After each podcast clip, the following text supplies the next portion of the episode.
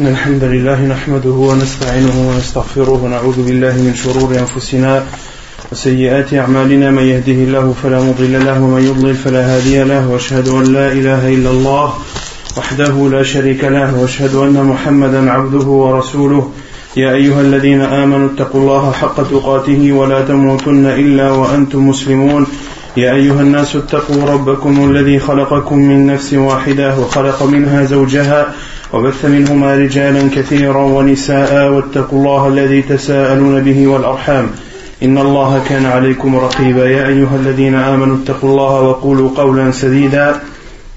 يصلح لكم أعمالكم ويغفر لكم ذنوبكم.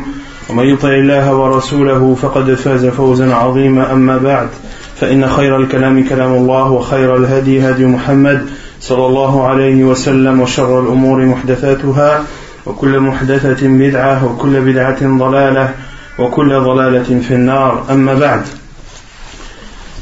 Donc toujours dans l'explication du livre Al-Wajid, Sufiq Sunnati wa Kitab al-Aziz, dans le livre du mariage, le chapitre, le, le premier chapitre que l'on avait traité la semaine dernière concernait l'allaitement et quelle est la nature de l'allaitement et le nombre d'allaitements minimum pour que l'enfant soit interdit au mariage à la femme qui l'allaite. On avait cité cela dans les détails.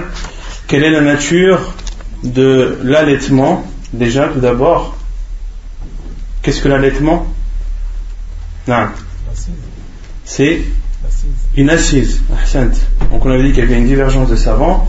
Certains disaient que c'était la tétée. Une tétée était considérée comme un allaitement.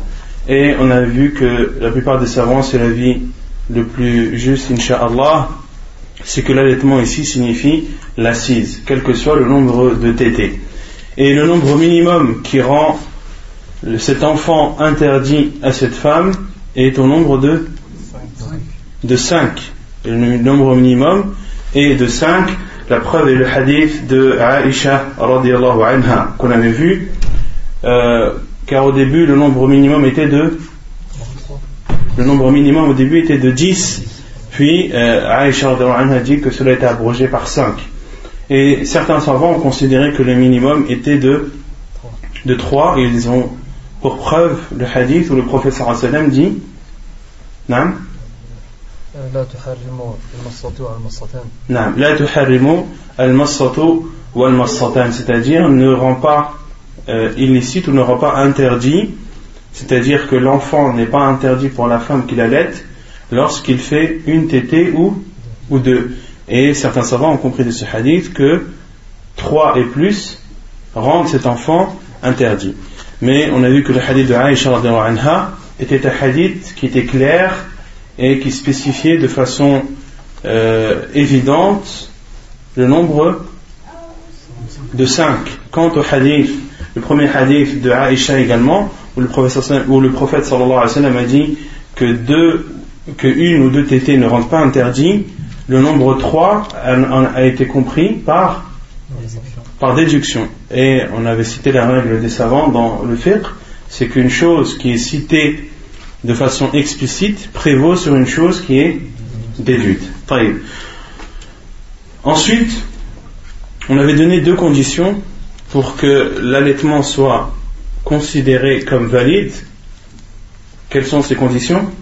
Non Il y a combien de conditions déjà? J'ai dit deux, mais peut-être que c'est faux. Ça arrive à tout le monde de se tromper. Non. Une condition Une condition qui est que l'allaitement ait lieu pendant les deux premières années du euh, nourrisson. Et certains savants ont considéré que, n'ont pas considéré ces deux ans, mais ont considéré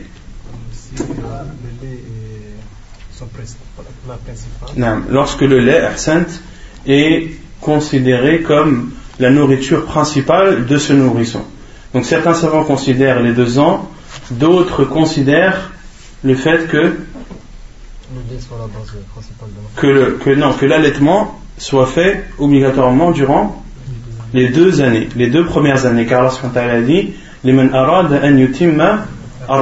pour celui qui veut compléter l'allaitement, une femme qui veut allaiter de façon complète son enfant, elle doit l'allaiter pendant deux ans. Le maximum est de deux ans.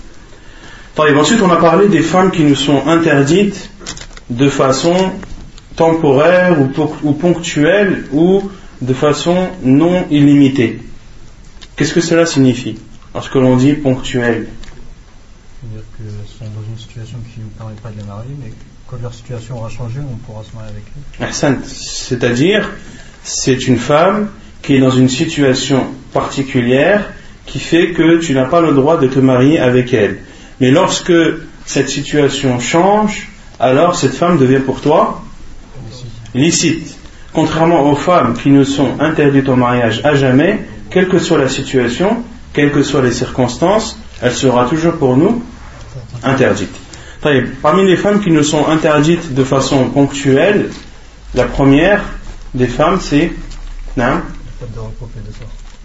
c'est le fait de regrouper deux sœurs, c'est-à-dire de se marier avec la sœur de, de ta femme.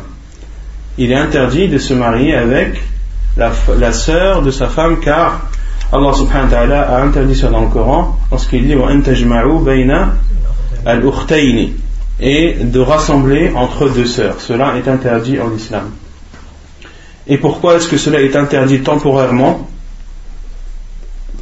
On a vu que les savants ont dit que, en général, euh, Ma question c'est pourquoi, d'où le, terme, comment est-ce qu'on comprend le, sens temporaire?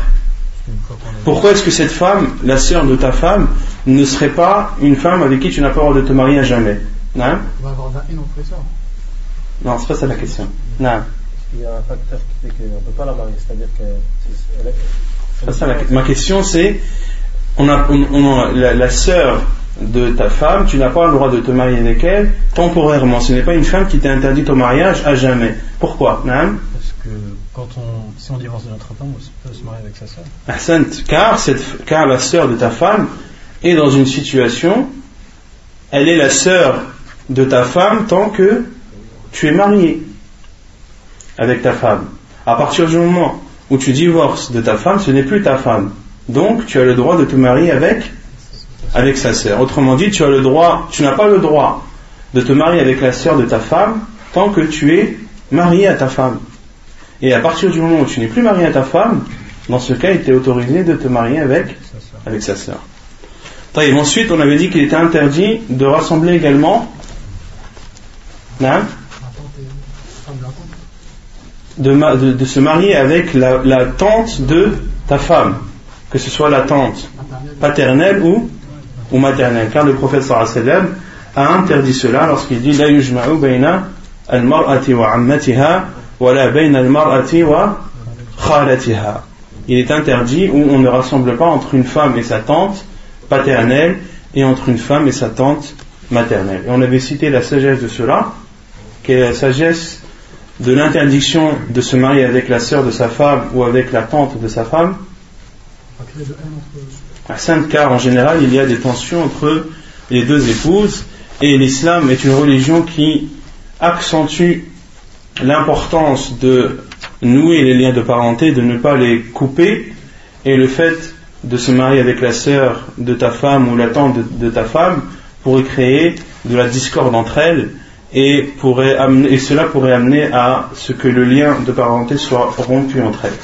Ensuite, la troisième catégorie de femmes qui nous est interdite de façon temporaire, la femme en période de Aïda. La femme en période de Aïda, mais avant, la femme mariée. La femme mariée, La femme mariée qui est appelée dans la langue du Coran al-muhsanat, celles qui sont préservées c'est-à-dire les femmes mariées. Donc il t'est interdit de te marier avec une femme qui est déjà mariée ou une femme qui est dans sa période de, de Idda. Sauf, on avait cité une exception à cela, hein, sauf les prisonnières de guerre où il est autorisé de se marier avec elles même si elles étaient auparavant mariées avec, avec des associateurs. on avait cité le hadith à ce sujet. Ensuite, la troisième femme, ou plutôt la quatrième catégorie de femmes qui nous est interdite au mariage de façon temporaire, c'est non la femme divorcée trois fois.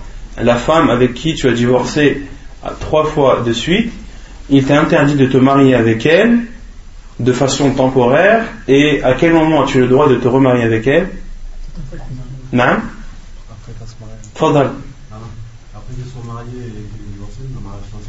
Non, après qu'elle se soit mariée d'un mariage sincère et et que le mariage ait été consommé et que le mariage ait été consommé et ce n'est que dans ce cas-là que tu auras le droit de te remarier avec ta femme. Ensuite, la cinquième catégorie de femmes avec qui nous est interdit de nous marier, la, la femme qui a qui la fornicatrice, la fornicatrice. Car cela est interdit. Allah a dit et la fornicatrice ne se marie ou on ne la marie qu'à un fornicateur ou à un associateur. Et elle est interdite au mariage de façon temporaire jusqu'à ce qu'elle se repente. Et lorsqu'elle proclame se repentir et s'abstient de son péché, car pour que le repentir soit accepté chez Allah, il faut tout d'abord il faut tout d'abord s'abstenir du péché, ensuite ensuite le regretter et ensuite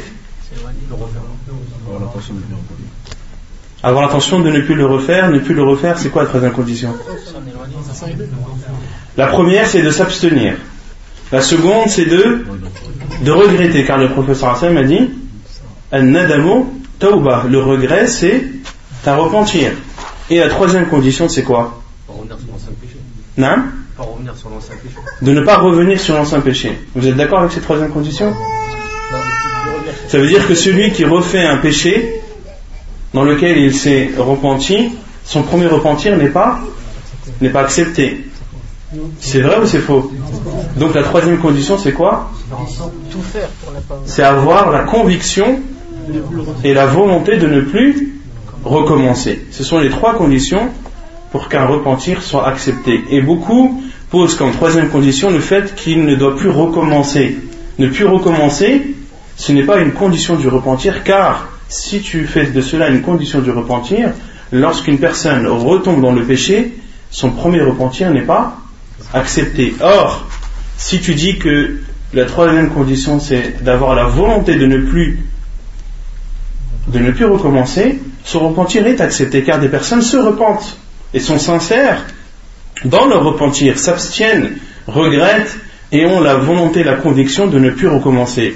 Mais il peut arriver un moment où leur foi baisse, où ils sont dans une situation difficile qui fait qu'ils retombent dans ce péché. Dans ce cas, lorsqu'il retombe, il doit refaire un autre repentir, mais cela n'influe pas sur son premier repentir. Cela n'influe pas sur son premier repentir et ceci euh, montre la miséricorde d'Allah subhanahu wa ta'ala envers ses serviteurs. Allah subhanahu wa ta'ala montre la miséricorde euh, qu'il a envers ses serviteurs. Et dans un hadith, le, professeur a cité que Allah subhanahu wa ta'ala sourit à celui qui se repent, puis retombe dans le péché, puis se repent, puis retombe dans le péché. Et euh, Allah dit à ses anges, informés euh, à, ce, serviteur que je lui pardonne car il sait qu'il y a un, Seigneur, plutôt un Dieu qui pardonne les péchés.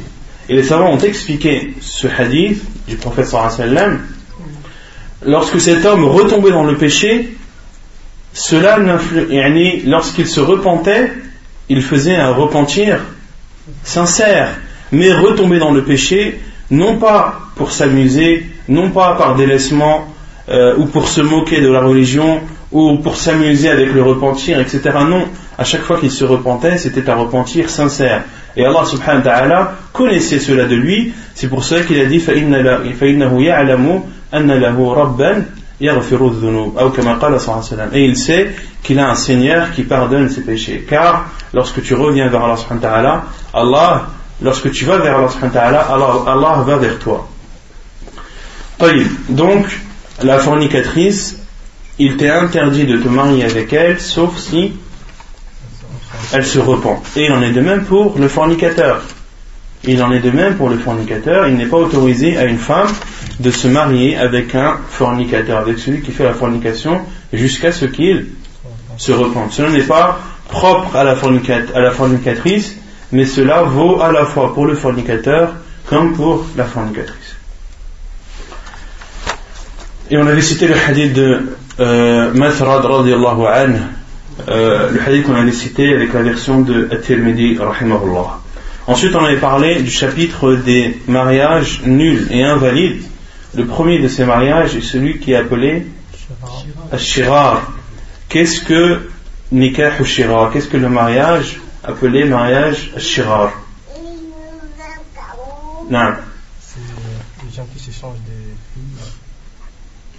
C'est le fait que.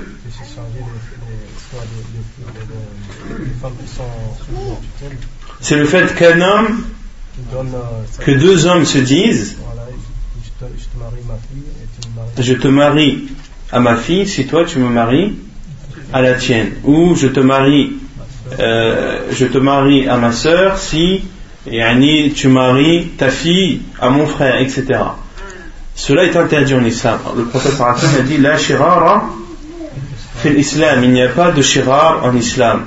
Et cela est interdit car dans, la plupart des cas, euh, c'est un mariage forcé pour la fille. Car qui décide de qui se marie avec la femme? Est-ce que dans ce cas c'est la femme ou c'est le, le tuteur? Le tuteur donne l'accord. Le tuteur donne l'accord, mais en aucun cas il ne lui est autorisé d'imposer à sa fille de se marier avec un homme qu'elle ne veut pas ou qu'elle ne désire pas. C'est lui qui donne l'accord lorsque la femme désire se marier avec un homme et qu'elle l'accepte et qu'elle est consentante, alors celui qui donne son accord, c'est le tuteur. Mais en aucun cas, le tuteur n'a le droit d'imposer à sa fille de se marier. Et certains ont, dit, dans Shirar aussi, euh, certains savants ont dit qu'il est interdit car il n'y a pas de dot. Beaucoup qui pratiquent ce genre de mariage ne donne pas de dot à la fille. Pourquoi?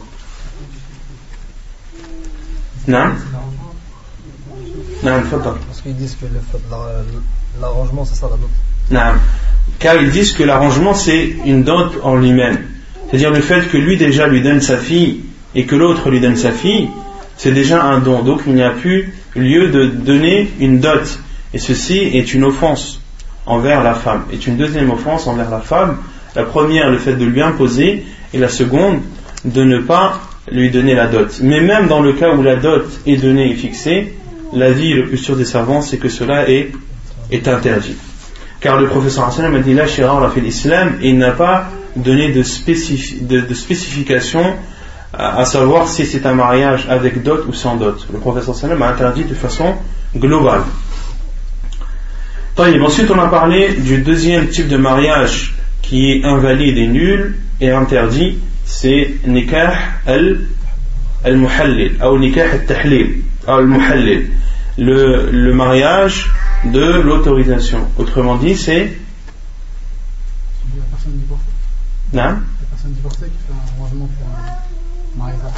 C'est le fait de se marier avec une femme qui a été divorcée trois fois de son mari pour le simple but de pour un simple but pour le premier mari de récupérer sa femme. Donc c'est un mariage qui n'est pas sincère et que la condition soit dite de façon claire ou que celui qui fait ce mariage en ait seulement l'intention. Qu'il ait l'intention ou qu'il le dise de façon claire, dans tous les cas, cela est considéré comme un mariage interdit, comme le mariage de l'autorisation. Et le professeur a maudit à la fois celui qui se marie et aussi celui pour qui on s'est marié. Donc autrement dit, le second et le premier mari.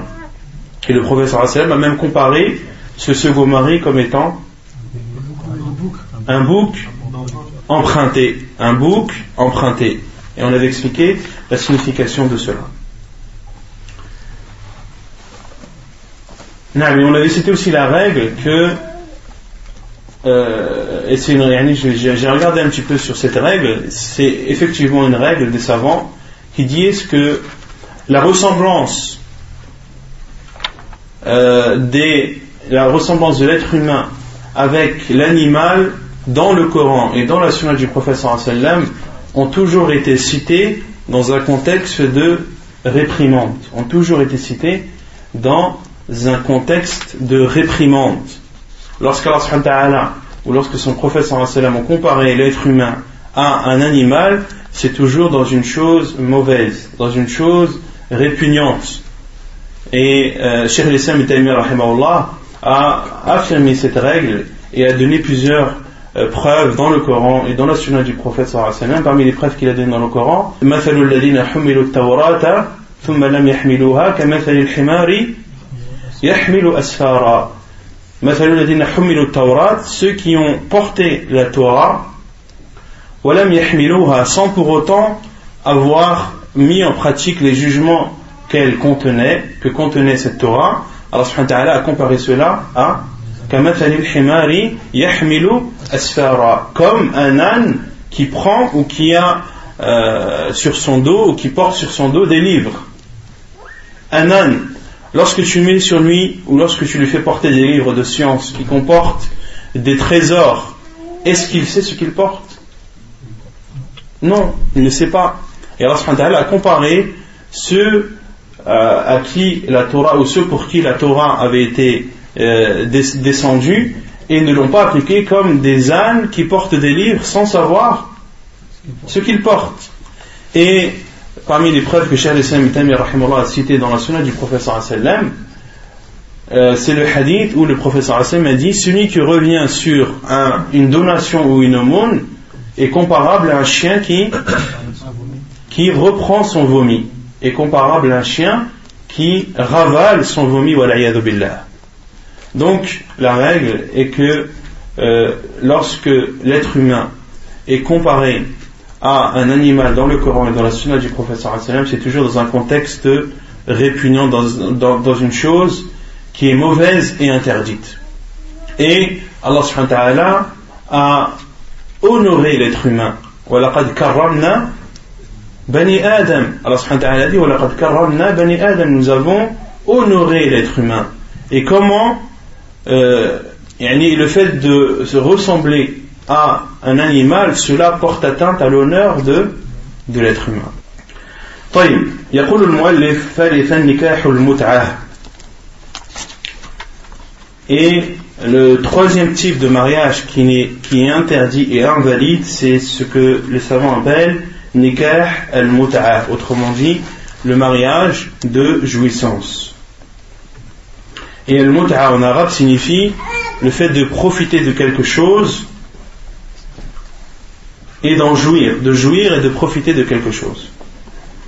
يقول المؤلف ويسمى الزواج المؤقت والزواج المنقطع وهو أن يعقد الرجل على المرأة يوما أو أسبوعا أو شهرا أو غير ذلك من الآجال المعلومة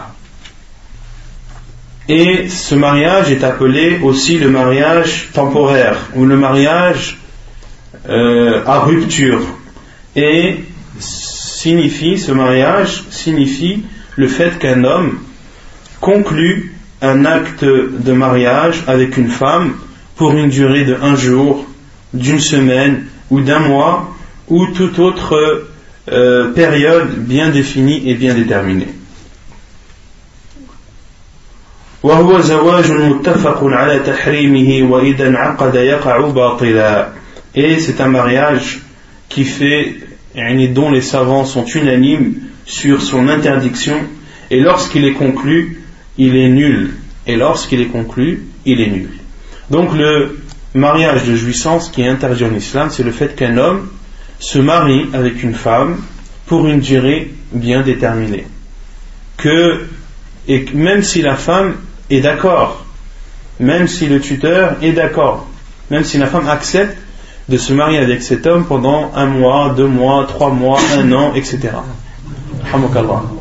Cela est interdit en islam et il est appelé le mariage de jouissance. Et les savants sont unanimes sur son interdiction et lorsqu'il est conclu, ce mariage n'est pas valide, il est nul.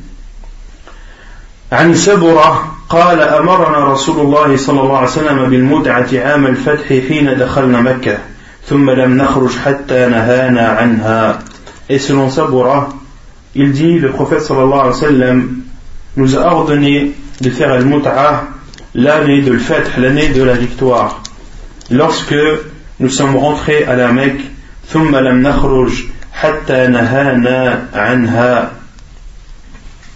et nous en sommes sortis, nous en, nous en sommes sortis, c'est-à-dire de la Mecque, euh, au moment où le prophète sallam nous l'a interdit. Où le nous nous sommes sortis sans que le sallam ne nous l'ait interdit. Autrement dit, c'était une chose qui était autorisée, euh, qui était autorisée, mais que le sallam a interdit par la suite. Autrement dit, l'autorisation a été abrogée. Et les compagnons ne sont sortis de la Mecque euh, l'année de la victoire que lorsque le professeur leur avait interdit al-mut'a, leur avait interdit al-mut'a. Et dans un autre hadith rapporté dans Muslim que l'auteur n'a pas cité, qui est plus explicite, le prophète sallam a dit Ya ayyuhan nas inni qad kuntu آذنت لكم في الاستمتاع من النساء وإن الله قد حرم ذلك إلى يوم القيامة Ô vous les gens, je vous avais autorisé le mariage de, jouissance avec les femmes. Maintenant, Allah subhanahu wa ta'ala l'a interdit jusqu'au jour du jugement. Allah subhanahu wa ta'ala l'a interdit jusqu'au jour du jugement. Donc on en déduit, de, on en comprend de façon claire que c'était une chose, certes, qui était autorisée au début de l'islam, mais qui a été abrogée par Allah subhanahu wa ta'ala, comme l'a dit le professeur sallam, et ceci jusqu'à la fin du monde. Et les savants disent que pourquoi est-ce qu'il est interdit Car il va à l'encontre des préceptes du mariage. Car le fait de te marier, comme Allah subhanahu wa ta'ala dit, وَمِنْ آيَاتِهِ أَنْ خَلَقَ لَكُمْ مِنْ أَنفُسِكُمْ أَزْوَاجًا لِتَسْكُنُوا إِلَيْهَا Allah subhanahu wa ta'ala dit, et parmi ces signes, c'est qu'il a créé de vous et pour vous des femmes pour que vous viviez en tranquillité avec elles. Donc, parmi les buts du mariage, c'est de vivre avec son épouse et de la côtoyer. Et Allah dit Et il a fait entre vous, ou il a créé entre vous de l'affection et de la miséricorde. Donc le fait de se marier avec une femme pour une durée bien déterminée, cela va à l'encontre de, ce qu'Allah nous demande, c'est-à-dire de vivre en toute tranquillité avec, avec ta femme.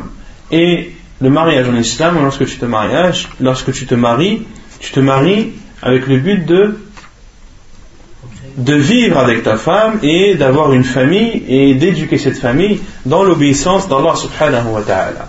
Quant à celui qui fait le mariage de jouissance, est-ce qu'il a l'intention d'avoir des enfants et de fonder une famille? Non. Non. Et, dans quelle situation les musulmans pour que ça soit permis euh, une situation particulière, je sais pas. Sûrement une situation où la personne avait peur de tomber dans, dans le haram, avait peur de tomber dans, dans l'interdiction de se marier à l'époque, de se marier euh, temporairement pour ne pas tomber dans le haram. Allah Et cette pratique est beaucoup utilisée chez qui Chez les chiites qui utilisent beaucoup cette pratique, au point que, que cela est, est presque un amusement pour eux. يقول المؤلف العقد على المرأة في نية الزواج في نية الزوج طلاقها وفي نية الزوج طلاقها. L'auteur dit le fait de se marier avec une femme lorsque le mari a l'intention de divorcer. Donc on a vu que le mariage de jouissance est interdit. C'est-à-dire lorsque le mari dit je veux me marier avec telle femme pour une durée bien déterminée, un mois, deux mois, un jour, une semaine, cela est interdit à l'unanimité des savants. Maintenant, quel est le jugement sur le fait qu'un homme se marie avec une femme, mais avec l'intention de la divorcer? Avec l'intention de la divorcer. C'est-à-dire qu'il ne dit pas que cela n'est pas stipulé dans l'acte de mariage.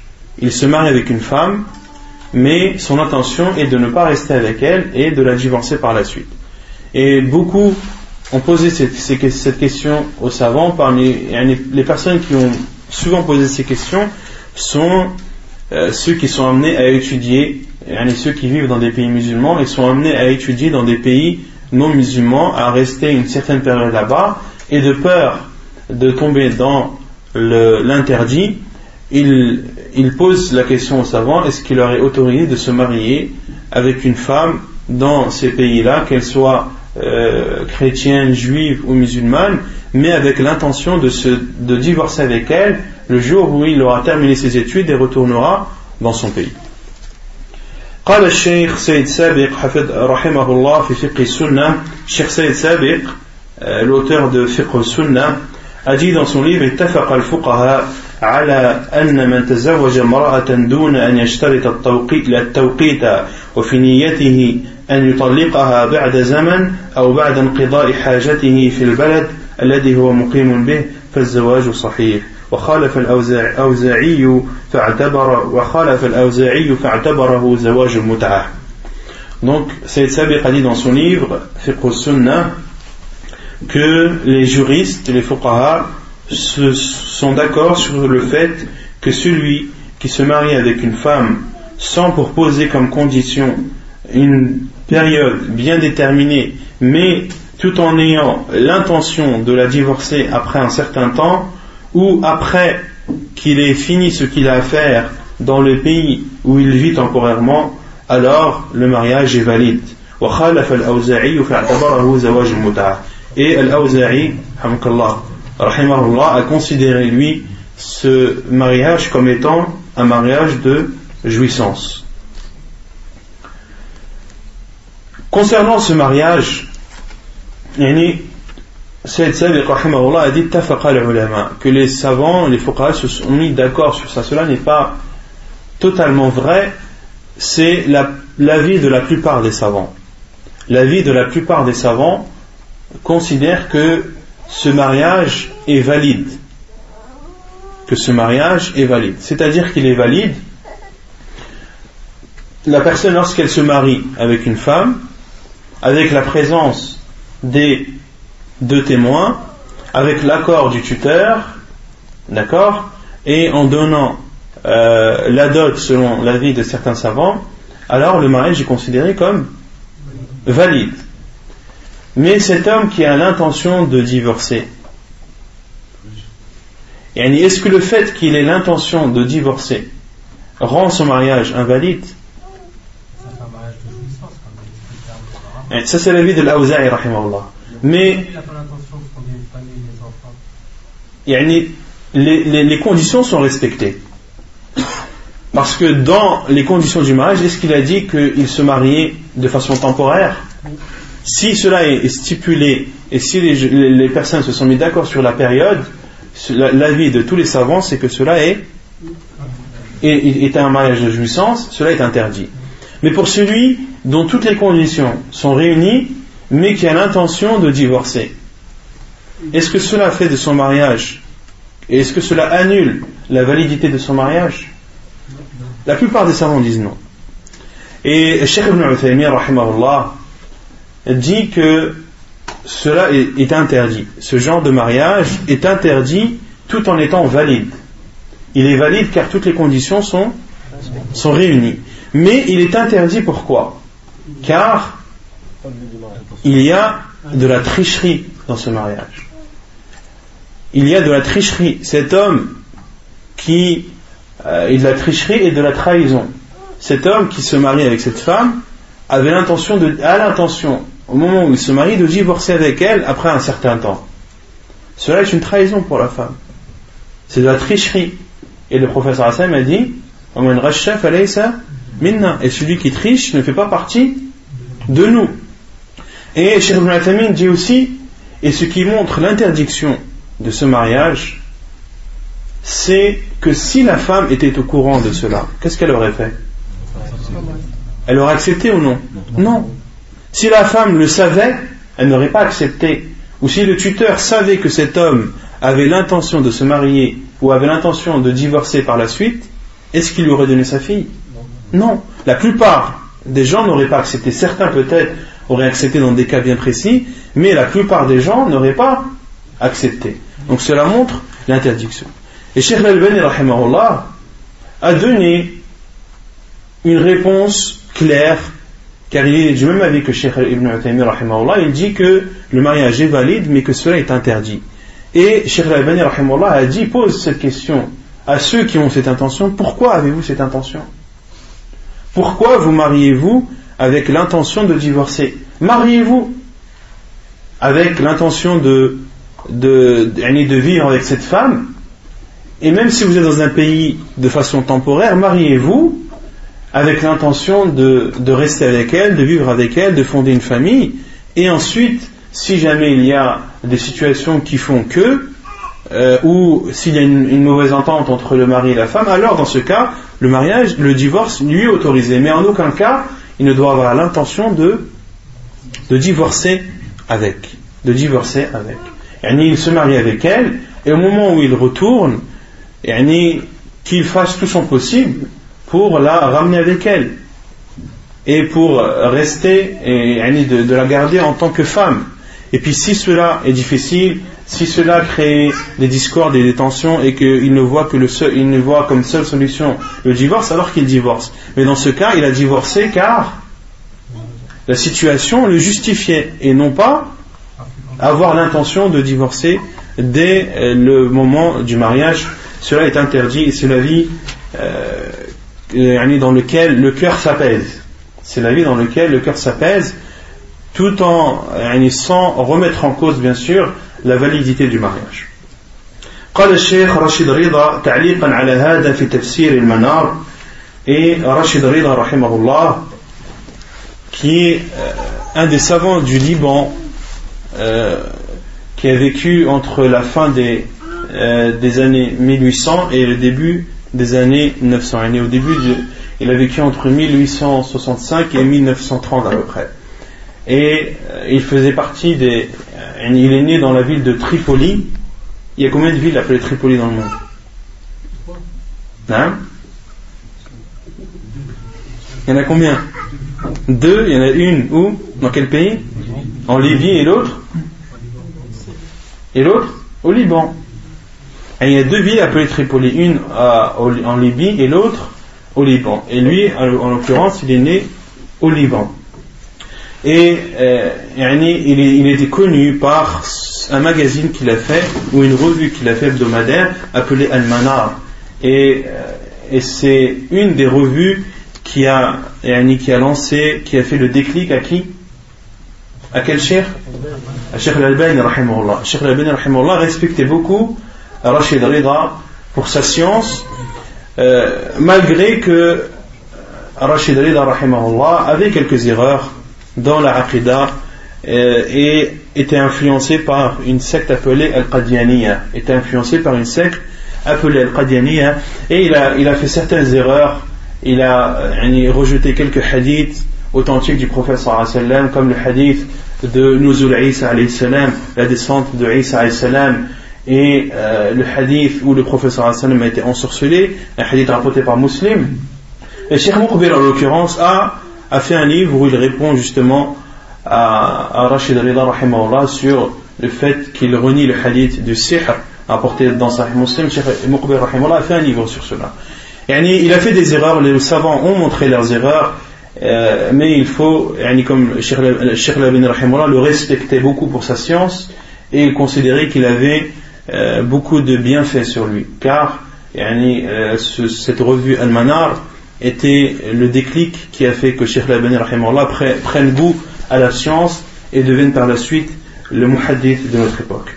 Donc Sheikh Rashid Rida a dit dans son livre Tafsir Al-Manar, donc il a aussi écrit un livre euh, où il explique le Coran appelé Tafsir Al-Manar, où il dit هذا وإن تشديد علماء السلف وإن تشديد علماء السلف والخلف في منع المتعة يقتضي منع النكاح بنية الطلاق. وإن كان الفقهاء يقولون إن العقد صحيح إن العقد يكون صحيحا إذا نوى الزوج التوقيت ولم يشترطه في صيغة العقد. ولكن كتمانه إياه يعد يعد خداعا وغشا وهو أجدر بالبطلان من العقد الذي يشترط فيه التوقيت الذي يكون بالتراضي بين الزوج والمرأة ووليها ولا يكون فيه من المفسدة إلا العبث. بهذه الرابطة العظيمة التي هي أعظم الروابط البشرية وإيثار التنقل في مرائع الشهوات في مراتع الشهوات بين التذاوقين وبين الذاوقين الذواقين والذواقات وما يترتب على ذلك من المنكرات. وما لا يشترط فيه ذلك يكون على اشتماله على ذلك غشا وخداعا. تترتب عليه مفاسد أخرى من العداوة والبغضاء وذهاب الثقة حتى بالصادقين الذين يريدون بالزواج حقيقته وهو إحصان كل, كل من الزوجين للآخر وإخلاصه له وتعاونه وتعاونه وتعاونهما وتعاونهما على تأسيس بيت صالح من بيوت الأمة. Donc, euh, Rachid Rida, rahimahullah, Sheikh Rachid Rida, rahimahullah, euh, lui est de l'avis que ce, mariage avec l'intention de divorce est interdit. Et il dit, parmi les choses qui le rendent interdit, c'est le fait qu'il y a de la tricherie, de la tromperie, de la trahison dans cela, et que cela porte atteinte à la plus sacrée des liaisons en islam, qui est la liaison du mariage et l'alliance. Et cela aussi peut avoir de graves conséquences. Et parmi les conséquences qu'il peut y avoir, c'est euh, le fait que les gens se détestent entre eux et que les gens n'aient plus confiance entre eux, car celui qui fait ce genre de mariage, euh, qui se marie avec une femme avec cette intention, et lorsque la femme apprendra au moment où elle sera divorcée que son mari s'était marié avec elle avec l'intention de se marier. Quelle sera la réaction de cette femme? Avec l'intention de divorcer après. Quelle sera la réaction de cette femme? Comment, est-ce qu'elle réagira? Est-ce qu'elle aura confiance ensuite aux hommes, euh, même s'ils viennent et qu'ils paraissent pieux, qu'ils paraissent sincères, etc. Elle n'aura plus confiance? De même que les tuteurs n'auront plus confiance. Et si cela et si cette information circule entre les musulmans, il va y avoir un manque de confiance entre les musulmans et les, dégâts seront énormes. Surtout pour une femme qui avait l'intention de se marier et de fonder une famille et de se préserver euh, des interdits d'Allah subhanahu wa ta'ala. أي المؤلف يؤيد ما ذهب إليه الشيخ راشد رضا رحمه الله أثر عمر بن نافع عن أبيه أنه قال جاء رجل إلى ابن عمر رضي الله عنهما فسأله عن رجل طلق امرأته ثلاثا فتزوجها أخ له من غير مؤامرة منه ليحلها لأخيه هل تحل للأول قال لا إلا نكح رغبة كنا نعد هذا سفاحا على عهد رسول الله صلى الله عليه وسلم Et l'auteur dit et vient appuyer l'avis de Sheikh Rashid Rida rahimahullah, le athar de Omar ibn Naf, de Omar ibn Nafi' selon son père qui dit qu'un homme est venu, on a déjà vu ce hadith, est venu vers Ibn Omar radiallahu anhuma et lui a posé la question sur un homme qui a divorcé de sa femme trois fois. Puis, un de ses frères, c'est-à-dire un des frères du premier mari, s'est marié avec elle sans pourtant le vouloir pour qu'elle soit licite pour son frère. Est-ce que cette femme redevient licite au premier mari? Il a répondu non, sauf si c'est un mariage voulu et sincère. Nous considérions cela comme de la fornication au temps du prophète sallallahu alayhi wa sallam. Puis l'auteur entame le chapitre des devoirs conjugaux, les devoirs qu'a le mari envers sa femme et les devoirs qu'a la femme envers son mari. الأسرة هي اللبنة الأولى في المجتمع إذا صلحت صلح المجتمع كله وإذا فسدت فسد المجتمع كله لذا أولى الإسلام الأسرة عناية كبيرة وفرض لها ما يكفل سلامتها وسعادتها Donc l'auteur dit la famille est une pièce est la première pièce de la société.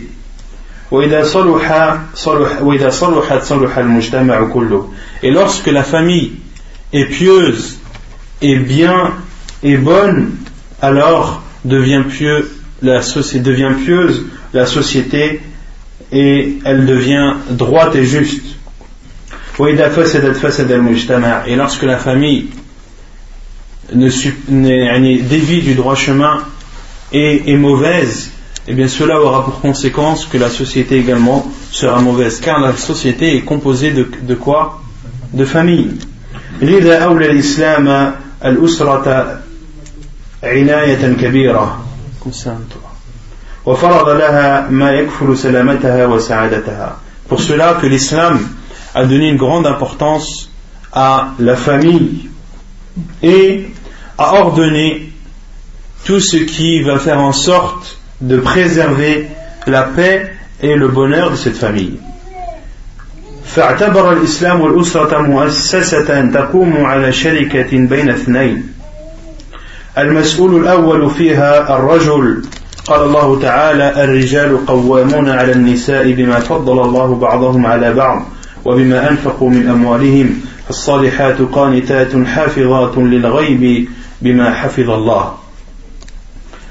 Et l'islam considère la famille comme étant une société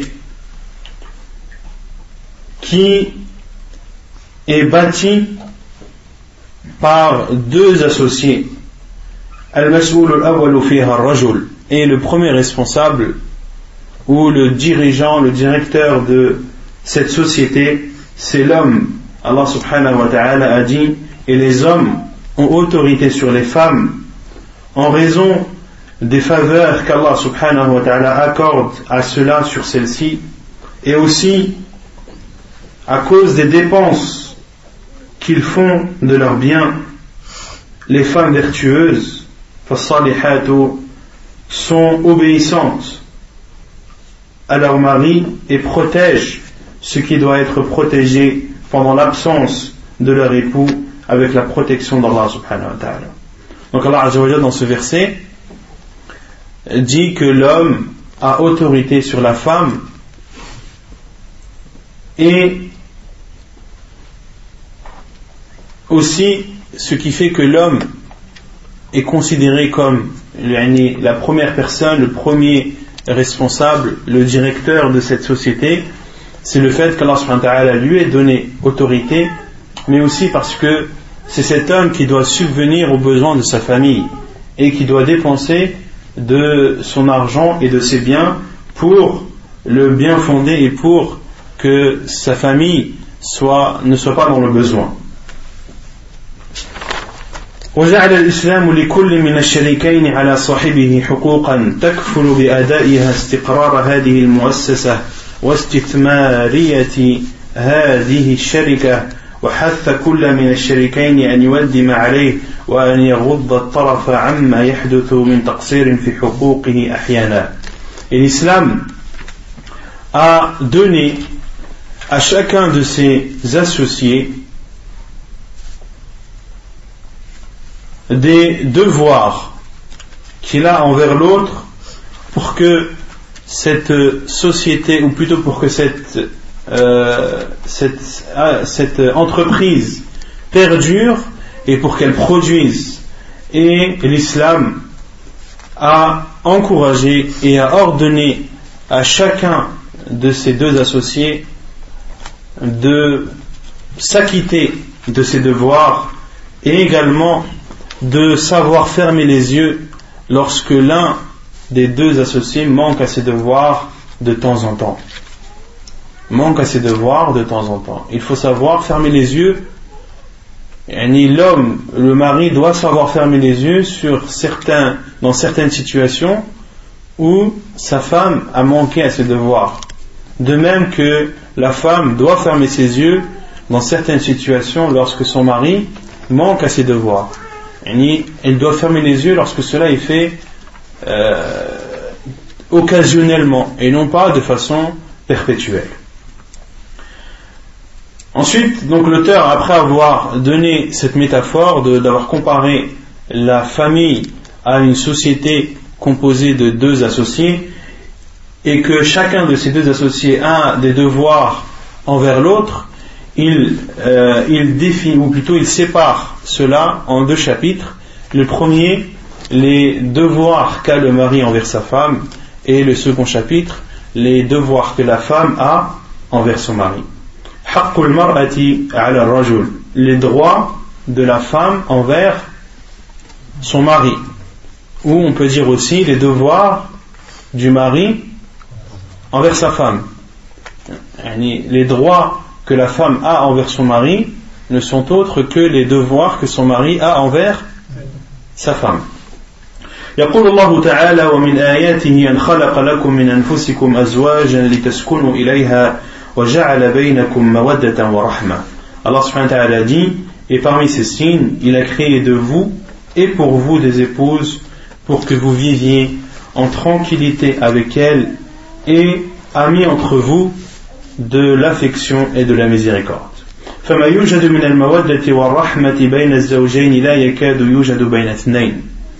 Et ce qui est présent comme affection et miséricorde entre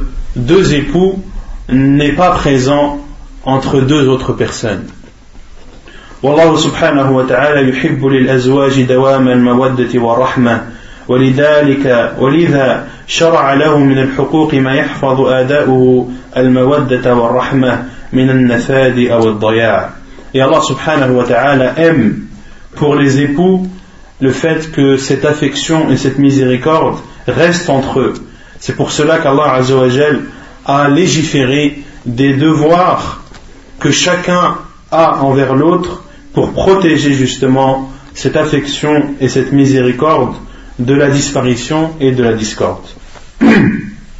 فقال تعالى ولهن مثل الذي عليهن بالمعروف Et Allah Azza wa a dit dans le Coran selon le sens Quant à elles, elles ont des droits équivalents à leurs obligations conformément au bien.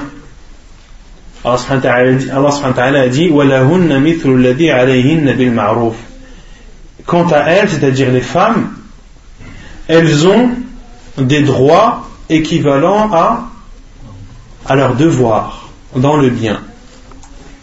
Autrement dit, la femme a des devoirs envers son mari, mais elle a l'équivalent de ses devoirs comme droits. Les devoirs qu'elle a, ce sont aussi des droits qu'elle a.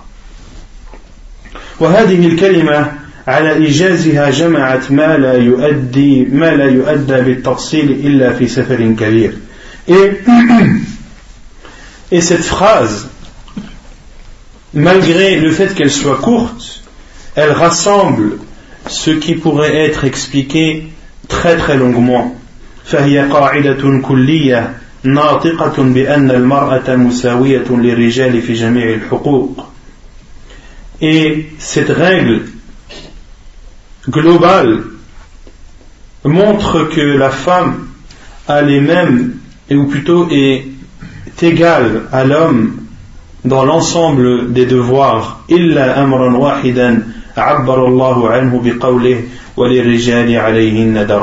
sauf dans un cas qu'Allah subhanahu wa ta'ala a cité lorsqu'il dit selon le sens mais les hommes ont une prépondérance sur elles les hommes ont une prépondérance sur les femmes.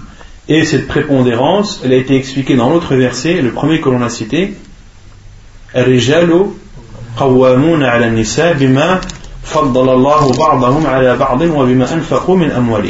Et cette prépondérance qu'ont les hommes sur les femmes, quelle est sa nature?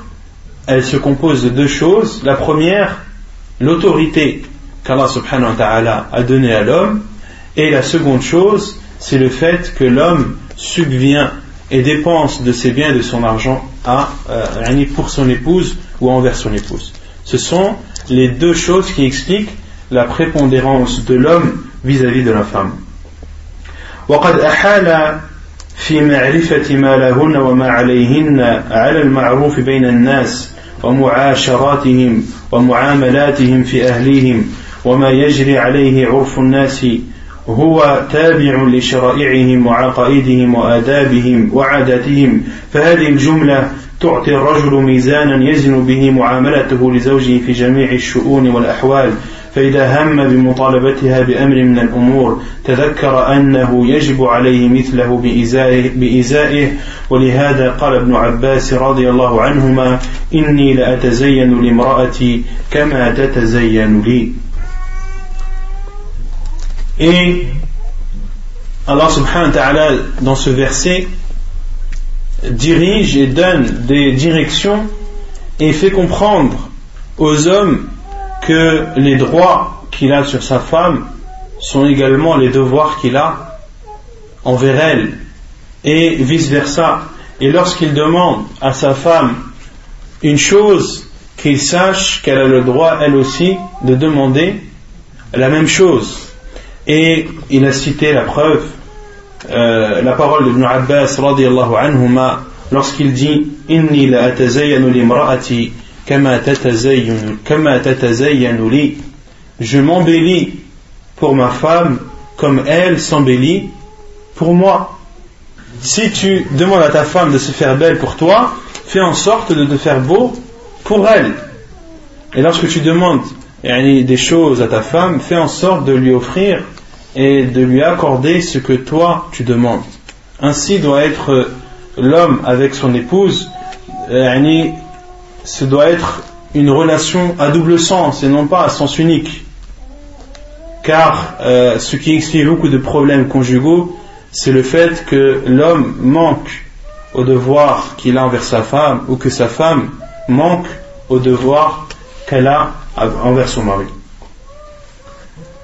فالمسلم الحق يعترف بما لزوجته عليه من الحقوق كما قال الله تعالى ولهن مثل الذي عليهن بالمعروف Donc le musulman véritable, le vrai musulman, c'est celui qui reconnaît les devoirs qu'il a, ou plutôt celui qui reconnaît les droits que sa femme a sur lui. Comme Allah subhanahu wa ta'ala dit Quant à elles, elles ont des devoirs équivalents à leur obligation dans le bien. وكما قال النبي صلى الله عليه وسلم ألا إن لكم في نسائكم حقا ولنسائكم عليكم حقا et comme l'a dit le prophète صلى الله عليه وسلم dans un hadith jugé bon rapporté par Tirmidhi ibn Majah où il dit sachez que vous avez des droits envers vos femmes et que vos femmes ont des, des droits envers vous والمسلم الواعي يحاول دائما أن يؤدي لزوجه حقها غير ناظر في حقه استوفاه أم لا et le musulman euh, fervent celui qui est motivé à offrir à son épouse une vie conjugale euh, paisible fait toujours en sorte de s'acquitter des devoirs qu'il a envers son épouse sans regarder si son épouse, elle, s'acquitte de ses droits ou non.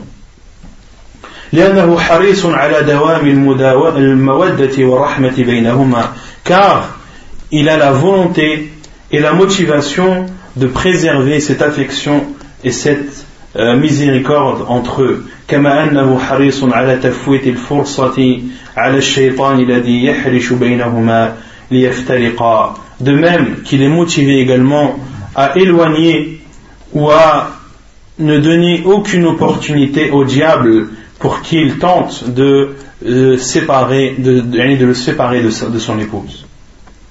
Il y a un hadith de ce sujet, un hadith authentique, où le prophète sallallahu alayhi wa sallam nous parle du diable.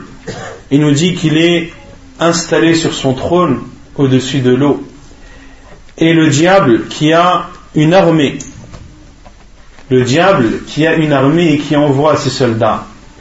Et assis sur son trône, ces soldats reviennent après leur mission et chacun fait acte de ce qu'il a fait ou de ce qu'il a tenté de faire, euh, et le diable est assis, et ceux qui sont proches de lui sont ceux qui auront fait euh, la plus grave des choses, ou ceux qui auront fait le, le plus grand mal. Et certains soldats viennent et font leur rapport, et le diable leur dit Tu n'as rien fait. Tu n'as rien fait. Jusqu'à ce qu'un soldat vienne au diable et lui dit J'étais sous ses trousses, je ne l'ai pas lâché en parlant d'un homme jusqu'à ce qu'il a divorcé de sa femme. Et là, le diable lui dit Anta, anta, oui, toi, toi. Autrement dit, euh, oui, toi, toi, tu as fait le grand mal qui va faire en sorte que tu seras un de mes proches. Approche-toi. Et dans un hadith authentique, le professeur sallam nous explique de façon claire que le diable, le mal qui lui fait le plus plaisir, ou celui qui pour lui fait le plus de dégâts, c'est le fait qu'un homme divorce de sa femme, car les conséquences qui en suivent sont très souvent néfastes. ومن باب الدين نصيحة نذكر الآن حق المرأة على الرجل ثم نذكر بعد ذلك حق الرجل على المرأة لعل الأزواج يتعظون فيتواصون بالحق ويتواصون بالصبر. Et l'auteur dit, et par principe de conseil dans le principe qui est que la religion, c'est le conseil, nous allons faire un rappel sur les droits que la femme a envers l'homme, puis par la suite, nous citerons les devoirs que l'homme a envers la femme, afin que, en espérant plutôt que les époux prennent cela comme une exhortation et se conseilleront par la suite mutuellement dans le bien et se conseilleront également la patience Il y a dans vos femmes, ou plutôt vos femmes ont des droits sur vous. وأول ذلك أن يعاشر الرجل المرأة بالمعروف لقوله تعالى وعاشروهن بالمعروف Et le premier de ces droits, c'est le fait que l'homme offre à sa femme une vie conjugale paisible dans le bien, car Allah subhanahu wa ta'ala dit bil ma'ruf et comportez-vous avec elle, vivez avec elle de façon correcte et dans le bien. وذلك بأن يطعمها إذا طعم ويكسوها إذا اكتسى ويؤدبها إذا خاف نشوزها بما أمر الله أن يؤدب به النساء. Et qu'est-ce que le fait de bien se comporter avec elle c'est de la nourrir lorsque tu te nourris, de la vêtir lorsque tu te vêtis, et de l'éduquer lorsque tu as peur qu'elle dépasse ou qu'elle s'élève au-dessus, euh, ou plutôt que lorsque tu as peur qu'elle s'élève et qu'elle transgresse les limites, de l'éduquer euh, selon les, les préceptes que Allah subhanahu wa ta'ala a ordonné dans le Coran quant à l'éducation des femmes.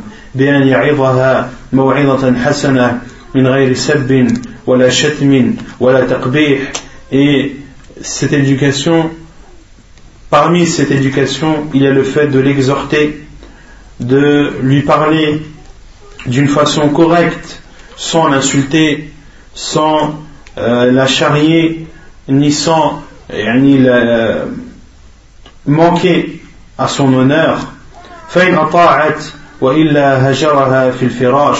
et si elle obéit ou si elle revient à la vérité après cette exhortation alors tant mieux sinon alors qu'il se sépare d'elle du lit فإن أطاعت وإلا ضربها في غير الوجه ضربا غير مبرح لقوله تعالى واللاتي تخافون نشوزهن فعظوهن واهجروهن في المضاجع واضربوهن فإن أطعنكم فلا تبغوا عليهن سبيلا إن الله كان عليا كبيرا. ولقوله صلى الله عليه وسلم وقد سئل ما حق زوجة ما حق زوجة أحدنا عليه؟ فقال أن تطعمها إذا طعمت وأن تكسوها إذا اكتسيت. Vous avez d'actasait Avec le lien Dans la première édition, il n'y a pas le lien. وتكسوها إذا اكتسيت وتضرب الوجه ولا, ولا تضرب الوجه ولا تقبح ولا تهجر إلا في البيت. Et la parole du prophète sallallahu alayhi wa sallam dans un hadith authentique apporté par Abu Daoud et Ibn Majah, où le prophète, sallallahu alayhi wa sallam a été questionné sur les droits qu'une femme a sur son mari. Et le prophète sallallahu alayhi wa sallam a dit c'est de la nourrir lorsque tu te nourris, c'est de la vêtir lorsque tu t'es vêti, et ne frappe pas le visage, ne l'insulte pas, et ne te sépare pas d'elle dans la maison ou ne te sépare d'elle que dans la maison. Et ne te sépare d'elle que dans la maison. Allah a dit et séparez-vous d'elle dans les lits. Ce n'est pas parce que tu as un différent avec ton épouse que tu prends ta valise et que tu, loues une chambre d'hôtel ou que tu retournes chez tes parents. Non. Lorsque tu te sépares de ta femme, euh, si elle, elle n'écoute pas ou si elle ne veut pas revenir à la vérité, sépare-toi d'elle du lit et reste dans la maison, ne sors pas de la maison. Car le prophète me dit illa fil bayt et ne te sépare de ta femme que dans ta maison. وإن من مظاهر اكتمال الخلق ونمو الإيمان الخلق وإن من مظاهر اكتمال الخلق ونمو الإيمان أن يكون المرء رفيقا رقيقا مع أهله كما قال النبي صلى الله عليه وسلم أكمل المؤمنين إيمانا أحسنهم خلقا وخياركم خياركم لنسائهم Et ce qui montre le summum de, du beau comportement et l'augmentation de la foi, c'est le fait qu'un homme soit doux et gentil avec son épouse, comme l'a dit le prophète sallam, le plus complet des croyants, ou les croyants qui ont la foi la plus complète, ce sont ceux qui ont le meilleur comportement, et les meilleurs d'entre vous sont ceux qui sont des meilleurs avec leurs épouses. Hadith euh, jugé bon apporté par la Tirmidhi. فإكرام المرأة دليل الشخصية المتكاملة وإهانتها علامة على الخسة واللؤم. Donc, de bien se comporter avec son épouse est une preuve de est une preuve pour la personne qu'il a un comportement complet et que sa foi est complète. et celui qui porte atteinte à sa femme celui qui la dénigre ceci est alors un signe pour cette personne de sa bassesse et le fait que cette personne est basse et a un grand manque dans son comportement. ومن إكرامها التلطف معها ومداعبتها اقتداء برسول الله صلى الله عليه وسلم فقد كان يتلطف مع عائشة ويسابقها حتى قالت سبقني رسول الله صلى الله عليه وسلم فسبقته فلبثنا حتى إذا أرهقني اللحم سابقني فسبقني فقال هذه بتلك حديث صحيح رواه أبو داود Et parmi les moyens qui font que tu te comportes de la meilleure des façons avec ton épouse, c'est le fait d'être gentil avec elle et de t'amuser avec elle. Et ceci en prenant exemple avec, ou en prenant pour exemple le prophète sallallahu alayhi wa sallam, car il était doux avec Aisha anha et courait avec elle au point qu'elle ait dit سبقني رسول الله صلى الله عليه وسلم فسبقته le prophète صلى الله عليه وسلم a demandé à Aisha anha de faire une course avec lui فلبثنا فسبقته et Aisha anha a dit et je l'ai dépassé. Et j'ai couru plus vite que lui. Puis, une période s'est écoulée et lorsque j'ai pris du poids, le professeur m'a alors redemandé de faire une course avec lui et il m'a précédé. Et il m'a dit, celle-ci est une réponse à l'autre. Autrement dit, cette victoire que je, viens de faire est une réponse à, à la première, à la première victoire. Ainsi le prophète sallallahu alayhi wa sallam, il était doux, gentil avec ses épouses et ne manquait pas des occasions pour s'amuser avec elle et pour euh, faire des courses à pied avec elle. Et les savants ont suivi le prophète dans cela, parmi eux, Cheikh Mukhbir comme on avait cité dans sa biographie, qu'il faisait des courses à pied avec ses épouses dans la mosquée, dans la, la salle des femmes réservée à la mosquée qui était grande, et Cheikh Mukhbir consacré euh, après une plage d'horaire après le Fajr pour courir avec ses femmes. رحمه الله تعالى ولقد عد النبي صلى الله عليه وسلم اللهو باطلا إلا ما كان مع الأهل فقال صلى الله عليه وسلم كل شيء يلهو به ابن آدم فهو باطل إلا ثلاثة رميه عن قوسه وتأديبه فرسه وملاعبته وملاعبته أهله فإنهن من الحق. حديث صحيح. رواه النسائي والطبراني. Et le prophète sallam a considéré l'amusement comme étant nul, sauf lorsqu'il est fait avec la famille. Faqala le wa sallam a dit Tout amusement que fait le fils d'Adam est nul, sauf trois de lancer l'arc, de d'entraîner son cheval et de s'amuser avec sa famille, car elles font partie du vrai. Dans ce hadith, le prophète sallallahu alayhi lorsqu'il dit tout amusement que fait le fils d'Adam est nul, il ne faut pas considérer que cela est interdit. Le wa sallam n'a pas dit cela dans le sens d'interdit, comme l'ont expliqué euh, Sheikh Al-Albani, Sheikh Ibn Baz, et d'autres savants, que le wa sallam a voulu dire par là nul, c'est-à-dire qu'ils n'ont pas de, de bénéfices et d'intérêt euh, dans la religion, sauf trois choses. Le tir à l'arc, car celui qui s'entraîne au tir à l'arc, à l'époque,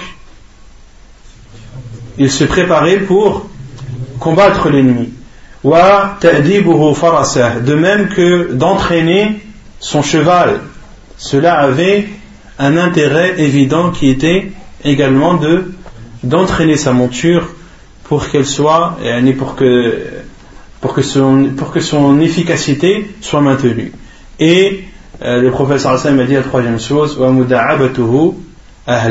et le fait de s'amuser avec euh, sa famille, que ce soit sa femme ou ses enfants, car l'intérêt est aussi ici clair et évident et permet de maintenir euh, cette affection et cette miséricorde qu'il y a entre le mari et sa femme et entre le mari et sa famille de façon générale.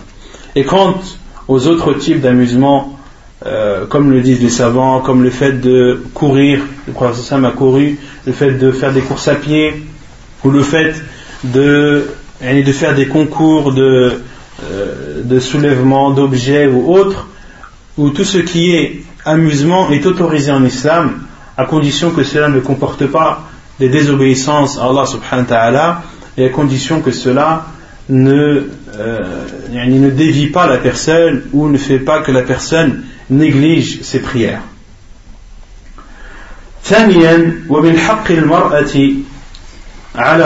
donc le premier droit que la femme a sur son mari c'est le fait qu'il se comporte avec elle de la meilleure des façons qu'il soit doux, gentil avec elle et qu'il prenne le temps de s'amuser avec elle donc le deuxième droit, le deuxième droit, ومن حق المرأة على الرجل أن يصبر على أذاها وأن يعفو عما عما يكون منها من زلات لقوله صلى الله عليه وسلم لا يفرق مؤمن مؤمنة إن كره منها خلقا رضي منها آخر.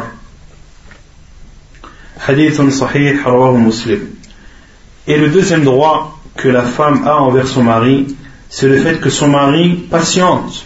Sur le mal que pourrait faire sa femme et de pardonner à sa femme ce qui pourrait euh, émaner d'elle comme erreur ou déviation. Et la preuve et la parole du prophète qu'un croyant ne s'énerve pas envers une croyante s'il déteste en elle certains comportements, il en accepte et en agrée d'autres. Donc, le deuxième droit que la femme a envers son mari, c'est qu'il patiente sur les défauts qu'elle a ou sur les manquements qu'elle pourrait faire. وقال صلى الله عليه وسلم استوصوا بالنساء خيرا فإنهن, خل فإنهن خلقن من ضلع أو من ضلع وإن أعوج ما في الضلع أو في الضلع أعلاه رحمك الله فإن ذهبت تقيمه كسرته وإن تركته لم يزل أعوج فاستوصوا بالنساء خيرا. وقال بعض السلف اعلم أنه ليس حسن الخلق مع المرأة كف الأذى عنها بل تحمل الأذى منها والحلم على طيشها وغضبها. اقتداء برسول الله صلى الله عليه وسلم فقد كانت نساؤه يراجعنه وتهجره إحداهن اليوم إلى الليل. مختصر مختصر منهاج القاصدين. منهاج القاصدين est l'auteur du livre Minhaj al-Qasidin Personne connaît? L'imam Ibn Qudama al-Maqdisi. L'imam Ibn Qudama al-Maqdisi, qui est l'auteur de beaucoup de livres, et entre autres un livre qu'on va bientôt commencer, Inch'Allah, appelé Lum'atu al-I'tiqad, un livre dans, dans la croyance musulmane, un livre qui a été expliqué par beaucoup de savants, parmi eux Sheikh Ibn Uthaymi, et on, on va bientôt commencer ce livre, Inch'Allah. Donc, le professeur Hassan a dit Prenez soin et ou acceptez mon conseil envers les femmes qui est de bien se comporter avec elles, car elles ont été créées d'une côte. Et ce qu'il y a de plus tordu dans une côte, c'est sa partie supérieure. Si tu t'empresses de redresser, de la redresser, c'est-à-dire cette côte, alors tu la casseras. Et si tu laisses cette côte comme elle est, elle ne cessera de se tordre. Comportez-vous donc avec vos femmes de la meilleure des façons. Dans ce hadith, le professeur fait une métaphore et compare la femme à une côte. Et le professeur dit que ce qu'il y a de plus courbé dans la côte, c'est sa partie supérieure. Et si tu t'empresses de euh, redresser cette côte, le professeur Sam a dit alors tu la casseras. Autrement dit, lorsque ta femme ou lorsque tu vois des, des comportements mauvais envers ta femme, ne t'empresse pas d'être dur, car cela va faire en sorte que tu arrives en fin de compte à casser cette côte. Et le professeur Hassan, dans d'autres d'autres versions de ce hadith, a dit Et le fait de la casser et sa cassure, c'est le divorce. Et sa cassure, c'est le divorce. Et le professeur Hassan a dit Mais si tu laisses cette côte, elle ne cessera de se courber. Donc fais en sorte de conseiller ta femme de telle sorte de ne pas la casser et également de ne pas la laisser sans, la conseiller ou sans lui, montrer les, euh, de la conseiller, de l'exhorter, etc. Donc tu dois trouver le juste milieu qui te permettra de préserver ce lien avec, ta, avec ton épouse, mais également qui permettra tes conseils permettront à ton épouse de ne pas ni avancer dans, dans sa divergence ou dans son égarement. Comportez-vous donc avec vos femmes de la meilleure des façons. Et certains salafs ont dit Sachez ou sache que le bon comportement avec ta femme, ce n'est pas le simple fait de ne pas lui porter atteinte mais c'est de patienter sur le mal qui pourrait émaner d'elle et d'être doux et gentil lorsqu'elle s'élève et lorsqu'elle s'énerve.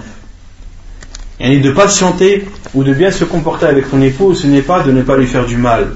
Non, c'est de patienter sur le mal qui pourrait venir d'elle lorsqu'elle s'ostente devant toi ou lorsqu'elle s'enorgueille devant toi ou lorsqu'elle s'énerve devant toi, fais en sorte de répondre à cette ostentation ou à cet énervement par le calme, par la modestie et fait en sorte de répondre à, à son mécontentement par un sourire. En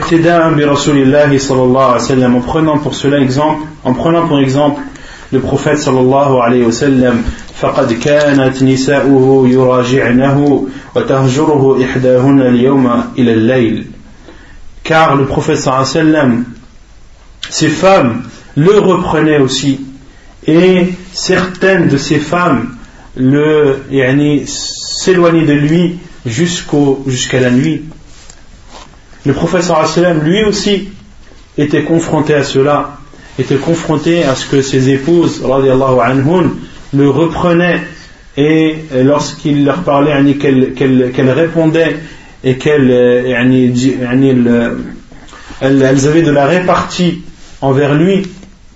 Et de même que certaines de ses épouses sallallahu alayhi wa sallam euh, s'éloignaient de lui une journée tout entière jusqu'à la nuit.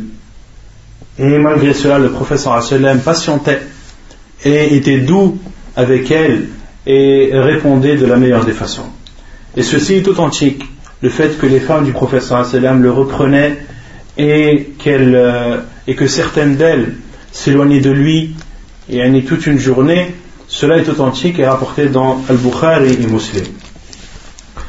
ثالثا ومن حق المرأة على الرجل أن يصونها ويحفظها من كل ما يخدش شرفها ويثلم عرضها ويمتهن كرامتها فيمنعها من السفور ويحول بينها وبين الاختلاط بغير محارمها من الرجال كما عليه أن يوفر لها حصانة كفاية كفاية ورعاية وافية فلا يسمح لها أن تفسد في خلق أو دين ولا يفسح لها المجال أن تفسق عن أوامر الله ورسوله أو تفجر.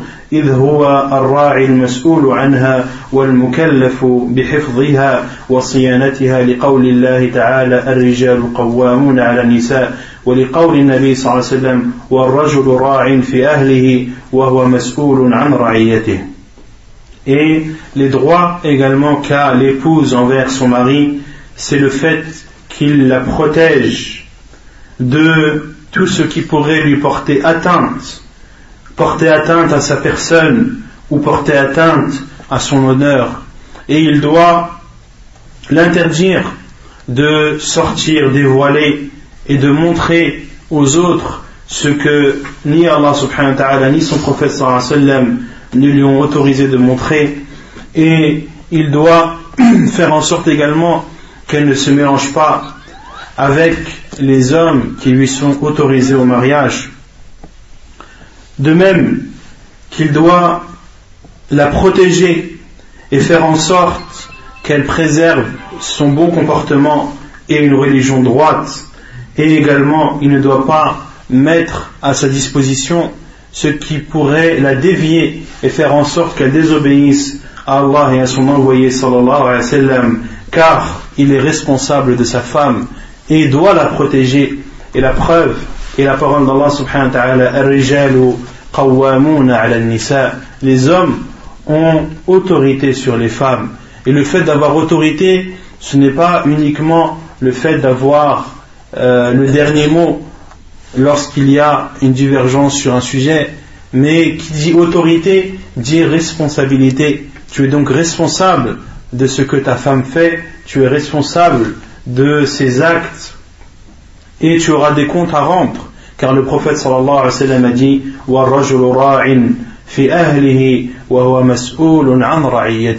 Et l'homme est un berger dans sa famille et il est responsable de son troupeau.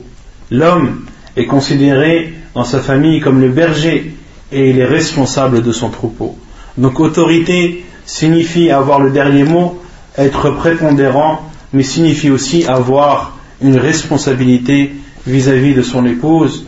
Donc les droits que la femme a sur toi, c'est de la protéger et de faire en sorte que tous les moyens adéquats soient mis à sa disposition pour qu'elle reste dans le sentier d'Allah et pour qu'elle s'acquitte de ses obligations et qu'elle délaisse euh, tout ce qui pourrait euh, rendre, ou plutôt tout ce qui euh, rend. Non non, tout ce qui pourrait attirer la colère d'Allah Azzawajal. ومن حق المرأة رابعا ومن حق المرأة على الرجل أن يعلمها الضروري من أمور دينها أو يأذن لها أن تحضر مجالس العلم فإن فإن حاجتها لإصلاح دينها وتزكية روحها ليست أقل من حاجتها إلى الطعام والشراب. الواجب بذلهما لها وذلك لقول الله تعالى يا أيها الذين آمنوا قوا أنفسكم وأهليكم نارا وقودها الناس والحجارة والمرأة من الأهل ووقايتها من النار بالإيمان والعمل الصالح والعمل الصالح لا بد له من العلم والمعرفة حتى يمكن أو حتى يمكن أداؤه والقيام به على الوجه المطلوب شرعا Et le quatrième droit que la femme a envers son mari, c'est que son mari doit lui enseigner les choses obligatoires de la religion et de lui autoriser le fait d'assister aux assises de science, car le besoin qu'elle a pour rectifier sa religion et pour purifier sa personne et son âme n'est pas moindre que son besoin de boire et de manger que son mari doit lui offrir. Autrement dit, le fait que la femme soit pieuse, apprenne sa religion et obéit à Allah et délaisse les interdits, et le besoin que la femme a de purifier son âme et sa personne ne sont pas moindres que le besoin qu'elle a ou ce besoin d'apprendre et de se purifier n'est pas moindre que le besoin qu'elle a de boire et de manger. Or, de boire et de, manger, c'est un devoir qu'a le mari envers sa femme. Le mari doit subvenir aux besoins de sa femme, doit la nourrir et il doit aussi faire en sorte qu'elle puisse se purifier, purifier sa personne, purifier son âme, apprendre sa religion et connaître les obligations qu'Allah subhanahu wa ta'ala lui a faites. وذلك لقوله تعالى la preuve et la parole d'Allah subhanahu wa ta'ala ô vous qui avez cru préservez vos personnes et vos familles du feu dont le combustible sont les gens et les pierres et la femme fait partie de la famille et de la préserver du feu se fait avec la foi et les actes pieux or pour que les actes soient pieux ils doivent être précédés de science et de connaissance afin que cet acte pieux soit fait selon les préceptes de la religion. Car pour qu'un acte soit pieux, il faut qu'il soit sincère, mais il faut aussi qu'il soit en concordance avec la sunna du prophète sallallahu alayhi wa, sallam.